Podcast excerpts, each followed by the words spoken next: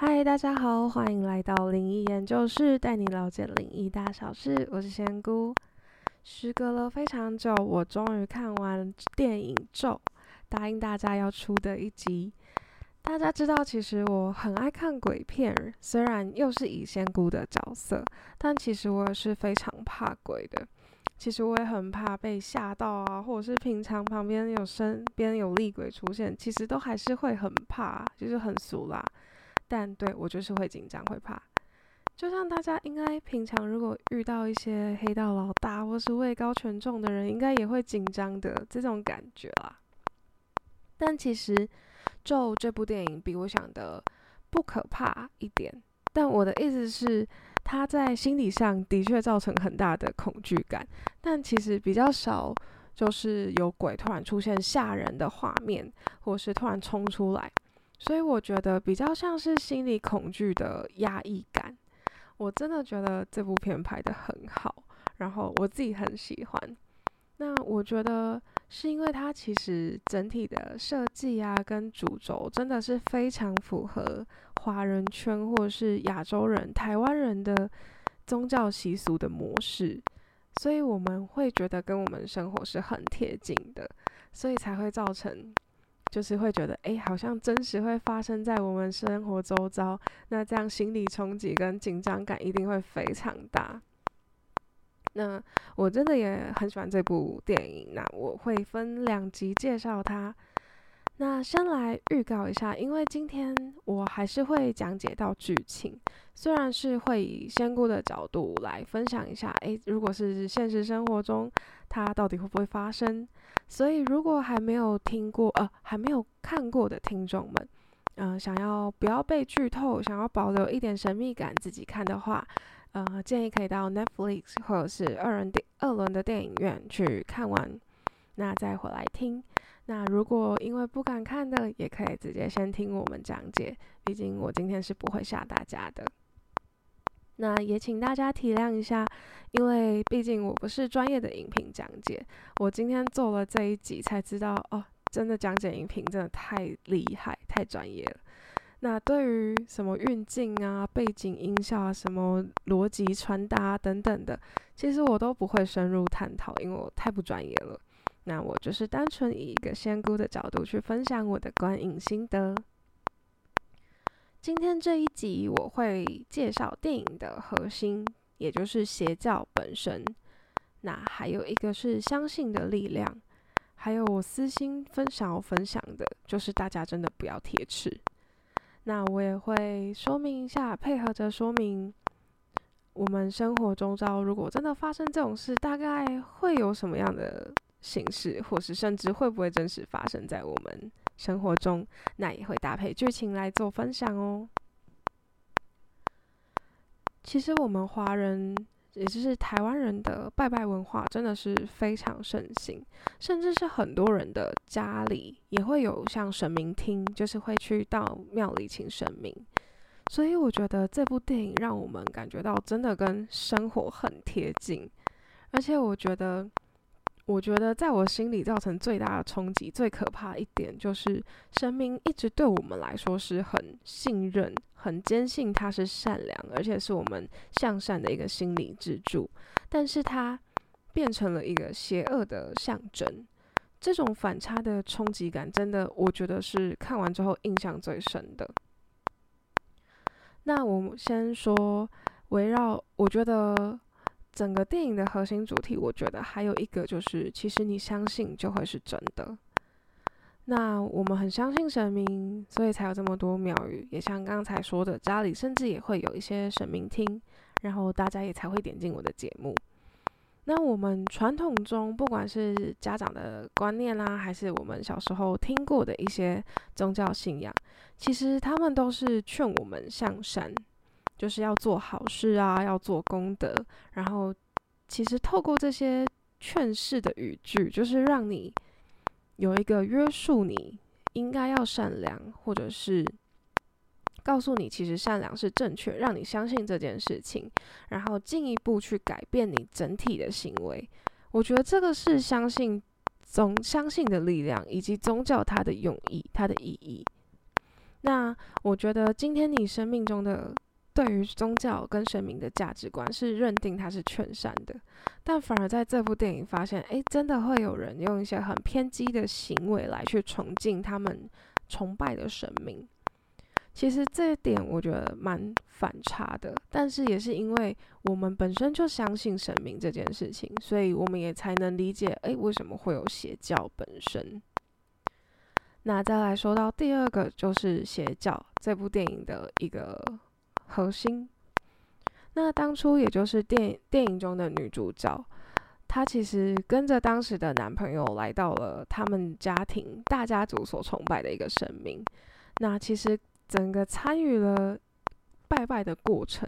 而且也是因为女主角其实有怀孕，所以当初那个家庭的人才同意让她一起拜拜。那其实他们后面还强行闯入了他们宗教里面所说的禁禁地，也就是那一个不能进去的隧道。那这也是造成了电影中女主角一切不幸的开端，也连带影响了小小女主角的。整个生活跟甚至生命，那我觉得邪教跟一般宗教的差异的话，我觉得在电影中可以看到，其实他们家人是非常相信这位神明是可以带给他们福报，带给他们正向的力量，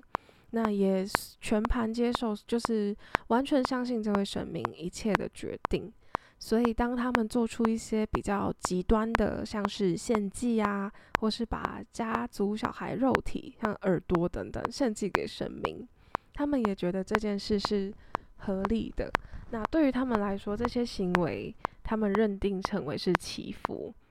所以他们会觉得这些是可以获得一些正向的能量。那也是我们去付出跟神明付出来所换得的福报。那即使这些行为在年轻一辈的角度，也就是女主角他们的呃抓鬼特工队还是破鬼特特工队来说，他们其实是以他们的角度来看，这个行为其实是很迷信，而且他们也觉得看起来很怪或是不合理。但其实他们当时男朋友家女主角男朋友的家族是非常坚定他们的思想，也非常深信这件事情。那其实一般对于我们一般普罗大众来说，比较不能理解某一些宗教或是每个人的信仰方式，所以当有一些比较极端的行为出现，他们可能就会觉得，诶，这是不是邪教这样子？那的确，我觉得如果依照这个定那个定义的话，就是可能会做出一些比较。强大奉献，就是甚至是肉身啊、生命等等这些奉献的事情来说，的确，这个一这个大家应该都听过蛮多这些邪教故事。那这个真的是有存在在我们现实生活当中。我说这样的宗教崇拜模式，但是这个跟我们一般所认定的宗教，其实我觉得差别对我来说会是付出跟代价。还有它的本意是不是劝你向善？因为以一般宗教来说，通常我们去拜拜，我们为了表达我们的诚心，跟有一种下定决心要立 flag 的感觉，就是我们常常会跟神明许愿，就会说，诶，比如说我要吃素几年，或者是我要捐多少钱给慈善团体，或是我怎么做善事来回报神明，帮忙达成我愿望的一个交换，一个报酬。那但是大家可能眼中的邪教啊，或甚至有一些大家俗称的阴庙，就比较像是他们的索取的要你付出的代价，会是超出我们一般认知的范围，或是一般人可以接受的范围。代价是个很可能会偏大的，像在电影中，甚至是要去付出女主角女儿，也就是小小女主角的性命。那大家常常去的比较大型的庙宇啊，像台北的行天宫啊、龙山寺等等，我这边就是举例大家比较熟悉的庙宇。其实他们有时候甚至不会很直接的跟你说你需要付出多少。那通常其实他们也很常听到说是随喜这样子。其实我觉得这也是一个刚才说的比较现实一点，就是虽然说有点像是交换报酬等等，但我觉得这是一个宗教想要进一步约束，或是希望引导大家去付出、向善付出的一个正向的循环。当然不是说你一定要捐多少，那就是只是大家自己能力范围内愿意付出的正向的影响，那进一步影响整个社会。我觉得这比较像是我们一般大家认定的。宗教来说，正常应该付出的东西或是一个行为，那在邪教里面、电影中，甚至是付出自己的身体啊、肉身，这个真的是比较比较有勇气，或是比较真的是比较极端一些。那我觉得拜拜当下，其实不管是如果大家有自己的信仰的话，不管是跟哪一位神明，我觉得。自己说一下自己愿意付出的什么努力，就是比如说你想要付出，像刚才说吃素啊，或是捐一些钱给慈善团体等等。我觉得这些是一个拜拜还蛮重要，我觉得应该要说的一个行为，不一定说一定要你捐钱，这样就只是一个正向的，想说你可以今天去帮助了你没有帮助过的同事啊，或者是呃很温暖的跟人家打招呼啊等等，这些都可以。那代价其实不会到太大。如果跟正神的话，大家所熟知的正神，因为他们有一点像有职权的执法人员，所以他们比较不能执法犯法，所以他们索取的代价其实一定是在，也是我们我们认知的符合我们愿意付出的范围。但如果真的有一些比较速成、比较快速的方法，那我觉得也可以去跟自己信仰的神明、神灵去谈定，说啊，我愿意付出的东西，跟我愿意奉献的，呃的诚心是什么？那就有一点像谈条件的感觉。但我觉得就是先界定好，又也不要让呃神明或是神灵觉得说，诶，你怎么说到都没有做到。我觉得比较像是诚信的问题。那我觉得付。付出代价这两件事真的是很因人而异，就是每个人认定的会不一样。但我觉得在邪教里面，就像电影中所说的，真的是会让我觉得很害怕。但其实我觉得一直讲邪教，好像其实我觉得用自己接受跟不要伤害他人，或是也不要伤害自己，还有可以带给自己正向的前提下。我觉得相信什么都是好的。我觉得没有说你信什么，呃，可能不是我们一般接受神明，你就是邪教等等。我觉得其实也不能这样一竿子打翻所有人。我觉得只是自己相信什么，带给自己正向力量就好。虽然说我刚才已经讲了非常多次邪教，觉得好像有一点需要纠正一下自己。那。最后一个，我真的觉得是要小小劝示一下啦。就是我觉得做一件事情的方法有，我觉得可能有时候很直观的想，就是比如说我们要减肥，那就少吃多动；那要变健康，就是早睡早起呀，不烟不酒啊等等的。其实好像呃撇除掉有一些很专业的一个。很专业的一些什么科学知识，比如说什么你生理时钟什么要多少什么的，先撇除这些。其实我觉得，想要得到某一样结果，那一定就是要去专心的研读啊，或是去找出各种方法。那我觉得自己最难的就是真诚的、实际的去付出行动，而且还有坚持这些行动。我觉得也是因为。坚持这么难，或者是受的挫折很多，所以才会让大家相信神明。那也会让大家某一部分人去相信一些可以更速成的神明。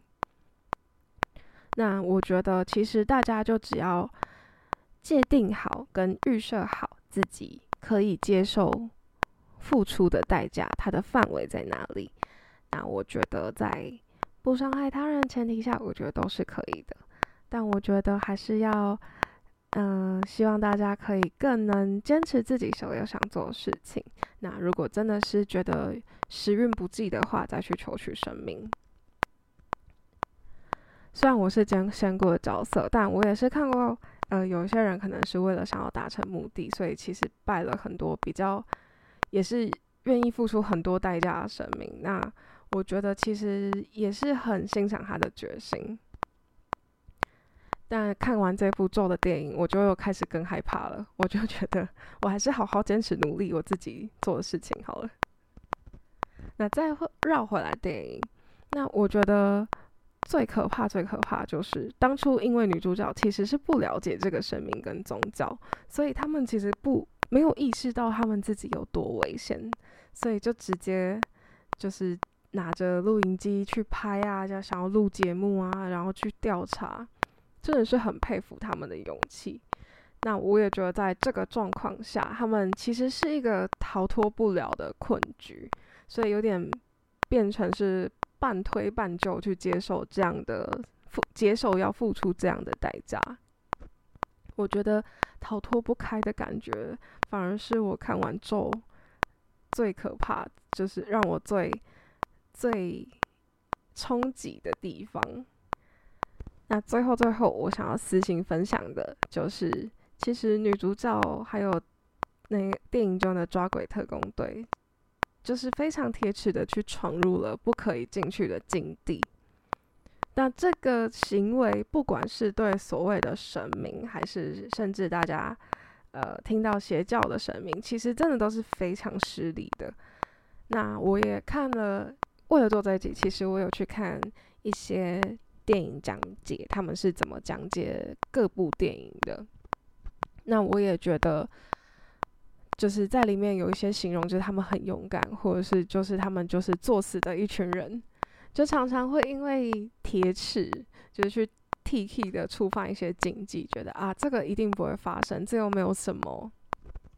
但其实，在现实生活中，这个真的是几率的问题，就是包括你。呃，做出一些很贴切的行为，所要付出的代价，其实这个代价严重程度，真的是看你当下身边的灵体是谁，是我们之前介绍的一般鬼魂啊，还是厉鬼，还是模型呢？其实这个都会因为你身边的灵体不同而造成你要付出不同的代价，所以我觉得还是宁可信其有比较安全一点。那今天就先分享到这一集啦。那下一集的话，我们也会分享咒的观影心得。那主题就会是很多人问的，到底看了之后会不会也会被这些诅咒波及到呢？如果喜欢的话，就请订阅我们灵异研究室。那也欢迎到我们的 IG 逛逛。我们下期见。